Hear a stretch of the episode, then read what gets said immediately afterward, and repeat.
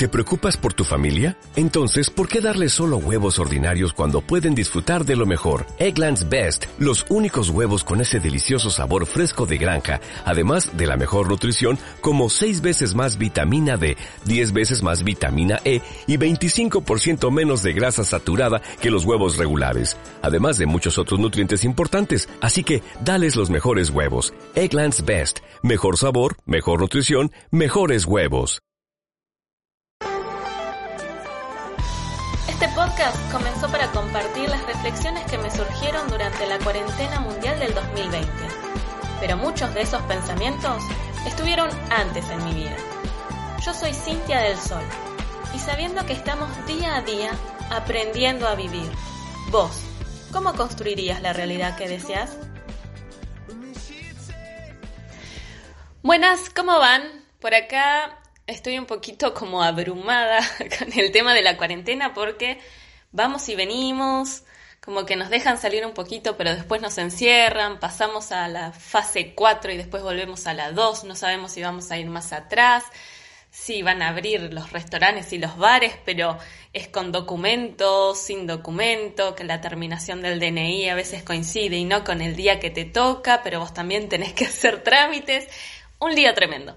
Sin embargo, por lo menos ya pudimos salir, despejarnos un poco, aunque en pleno invierno ya llovió, nevó, hubo viento, mucho frío y eso no ayuda al sistema inmunológico, así que recuerden que para cuidarlo necesitamos tomar mucho tecito, cosas calientes, miel, jengibre, limón. Y esas son algunas herramientas que podemos encontrar en casa y que nos ayudan a mantenernos dentro de todos sanos.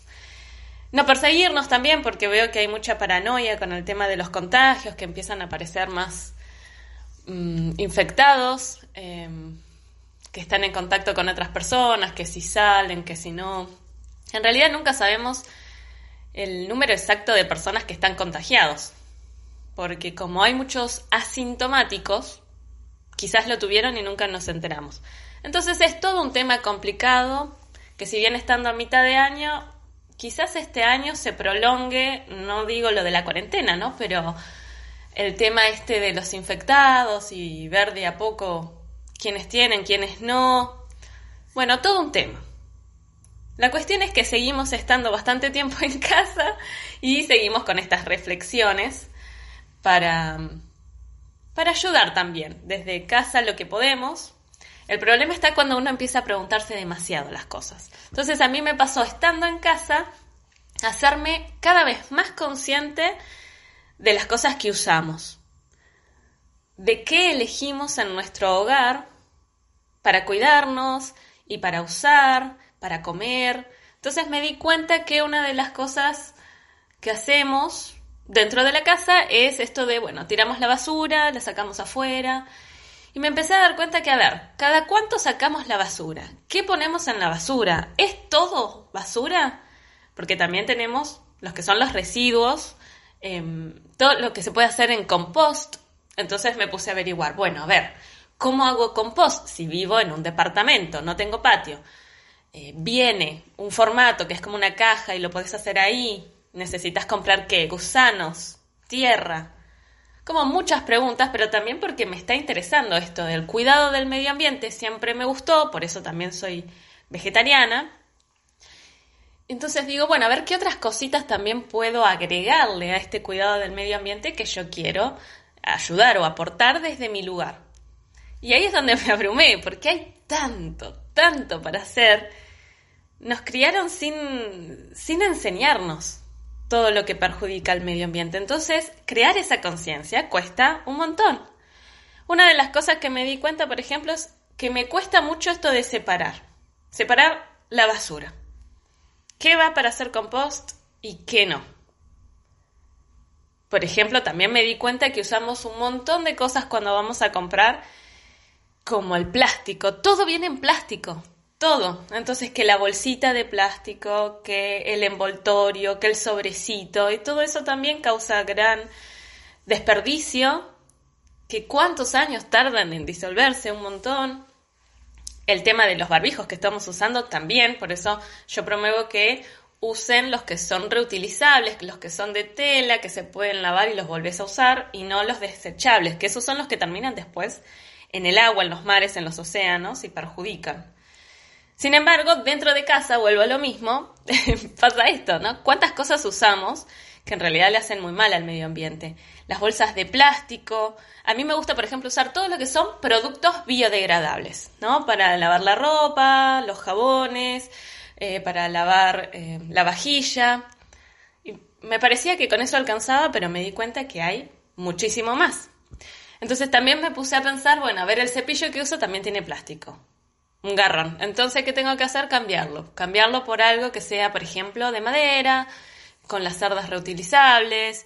Eh, hay que encontrar a ir también dónde las venden, porque no es que esto vas al kiosquito de la esquina y está, no, hay que mandarlo a pedir. Entonces pienso, bueno, capaz que con mis amigos emprendedores podemos hacer todos un pedido grande y empezar a repartir. Hay que encontrar el lugar donde nos vendan también. Y ahí me puse a pensar, bueno, a ver, ¿qué otras cosas? Tenemos los cubiertos cuando hay sorpresitas, uno que entrega la bolsita, muchos en los cumpleaños de los nenes te dan la bolsita, te dan el cubierto de plástico, la servilleta de papel. Entonces ahí también me di cuenta de eso, cuánto papel usamos y qué tiramos. Usamos el papel higiénico, el papel de la servilleta, el papelito para, para la nariz, para... Todo usamos papel también. Y todo eso lo tiramos y no se reutiliza. Entonces, encontrar esa manera también de decir, bueno, a ver cómo puedo minimizar el uso del papel. Pero claro, vos tenés tremendo resfrío, por ejemplo, y es como un garrón, ¿no? Usar un, pañuelo de, tela, después vos tenés que lavar eso. O sea que también cuidar el medio ambiente es un sacrificio de, de, de los gustos, de los placeres, porque tenés que lavar eso también, ¿no? También tener en cuenta esto, a ver, ¿los lavas a mano o tenés el lavarropa? Porque el lavarropa también gasta mucha agua y eso también daña al medio ambiente. Entonces, como que todo en tu casa daña al medio ambiente. Y ahí me pregunto, ¿qué, qué hacemos? ¿Tenemos que volver a la época de las cavernas? y dormir, no sé, en una caverna, en tierra, en... porque también pensemos eso, ¿no? Vamos a la cama y la cama, ¿cómo está hecha? Y el colchón, ¿qué tiene? Entonces es un viaje de ida, no paras más y al final todo lo que tenemos perjudica al medio ambiente. Pero entonces, ¿qué consumismo de mierda? Porque nos acostumbramos a muchas comodidades y quizás cosas que son tan simples como poder darnos un, baño de agua caliente, eh, saber que estamos vivos todos los días y disfrutar de esas pequeñas cosas que tenemos y que no las tiene todo el mundo. Sin embargo, nosotros las, las damos por sentado porque las tenemos todos los días. Entonces me parece que también el cuidado del medio ambiente tiene mucha relación con los valores y los principios que tenemos como humanos. Y quizás en tantos años y décadas de, consumismo, nos enfocamos en donde no era. Nos enfocamos en, en mostrar lo que tenemos, en quién tiene el mejor auto, quién tiene la mejor casa, quién usa las cosas de mayor calidad. Y nos olvidamos que, mm, que todo ese dinero son papelitos de colores y que todas esas cosas en realidad no nos ayudan a estar mejor. Fíjense que en la cuarentena cuánta gente multimillonaria y encerrada en la casa y no puede usar nada de lo que tiene. Cuántas personas comienzan a discutir en las casas porque la convivencia los mató, porque se dieron cuenta de que no se conocían o de que no se aguantaban tantas horas al día. Entonces creo que también el lado bueno de todo esto es eso, de volver a reconectar con la esencia de lo que nos hace bien. Y lo que nos hace bien a nosotros, en esencia, tiene que ver con los básicos, estos básicos que van a ayudar a mejorar el medio ambiente, dejar de usar tanto plástico, eh, comenzar a separar lo que sirve de no y poder reutilizar lo que se le puede dar una segunda vuelta. Pero bueno, es difícil también, porque yo me imagino, por ejemplo, ¿no? A las mujeres. Y esto es una opinión propia porque no sé qué sucedería, ¿no? El tema de la menstruación. Nosotros usamos o toallitas o tampones o la nueva versión es la copa menstrual. Yo la copa menstrual todavía no la probé, porque sinceramente me da como impresión, ¿no? Impresión, saber que me la tengo que meter y que eso va a llenarse de sangre. Yo cuando veo sangre encima me baja la presión, o sea que la sensación que tengo es me voy a disponer, me voy a meter algo que me hace sentir incómoda, porque sé que llevas unos días hasta que te acostumbras, como todo, práctica, pero que después tengo que ir al baño y me lo tengo que sacar y va a estar lleno de sangre y me imagino que yo soy un poco torpe, entonces eso se puede caer, puedo hacer enchastre y mirá si estoy en la casa de otra persona y enchastro todo y encima la veo y me baja la presión y quedo desmayada en el baño, pueden pasar tantas cosas y todo por ayudar al medio ambiente, digo yo. Entonces, ¿qué precio pago? ¿Lo quiero pagar? Entonces quiero intentarlo. Porque también me doy cuenta que, por ejemplo, las toallitas o los tampones que conocemos, no solamente le hacen mal al medio ambiente, porque usamos toneladas durante nuestra vida. Imagínense, ¿dónde va a parar todo eso? Justamente a nuestro planeta, en donde vivimos. Entonces nosotros mismos somos inconscientes de que lo que estamos usando nos está perjudicando a nosotros mismos y solamente por un ratito de uso. Entonces hay que buscar otras alternativas. Pero bueno, la parte femenina es tan sensible que también a mí me da impresión. Tampoco, tampoco uso tampones porque me da impresión, como digo, ¿no? Como, ¿no? Y meterme algo, qué, impresión, qué cosa. Mm, respetos a las mujeres que lo hacen. Eh, me imagino que también tiene que ver con, con la comodidad del día a día. Hay muchas mujeres que son mamás, yo no soy mamá, así que me imagino que meterte un tampón no es nada comparado a parir.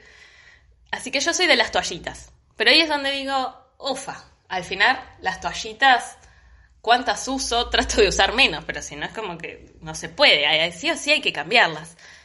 Entonces digo, bueno, a ver, voy contando. Y me puse a contar cuántas toallitas empiezo a usar al día, cuántas a la semana, dependiendo cuántos días me dura. Y empiezo a sacar los cálculos. Bueno, al mes son tantas. En un año son tantas. Desde que me hice señorita hasta ahora, hice mierda al planeta, porque usé un montón. Entonces, me animo ahí y digo, bueno, a ver, voy a averiguar sobre la copa menstrual y, voy a ver qué pasa. Todavía no la compré, vamos a ver qué, qué, onda.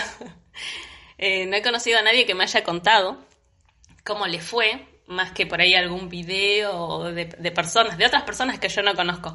Pero me gustaría saber eso, ¿no? ¿Qué se siente? Si hay alguno de ustedes que ya lo haya usado, que me comente, que me escriba por privado y me comparta su experiencia Así que bueno, a ver, capaz que me animo, no lo sé. Pero también quiero saber eso, ¿qué opinan ustedes? ¿Qué cosas usan? ¿Les parece bien esto de cambiar algo que es de plástico, de algodón y que también nos hace mal por algo que es más, bueno, es biodegradable, es reutilizable? Se supone que nos hace mejor porque no nos daña. Vieron que todo el algodón ese que nosotros usamos, encima que está teñido, tiene un montón de químicos, también nos perjudica. Incluso hay mujeres que por haber usado, por ejemplo, tampones muchos años en su vida, después les cuesta quedarse embarazadas por todos los químicos que tiene eso.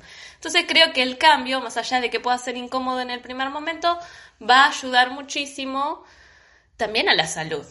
¿No? Entonces, me gusta esto, ¿no? La reflexión viene por el hecho de decir, quizás salir de la zona de confort, de donde estamos acostumbrados, y empezar a probar algo nuevo que no solamente va a ayudar al medio ambiente, que ese fue el enfoque con el que lo comencé a pensar, sino que además ayuda a nuestra propia salud.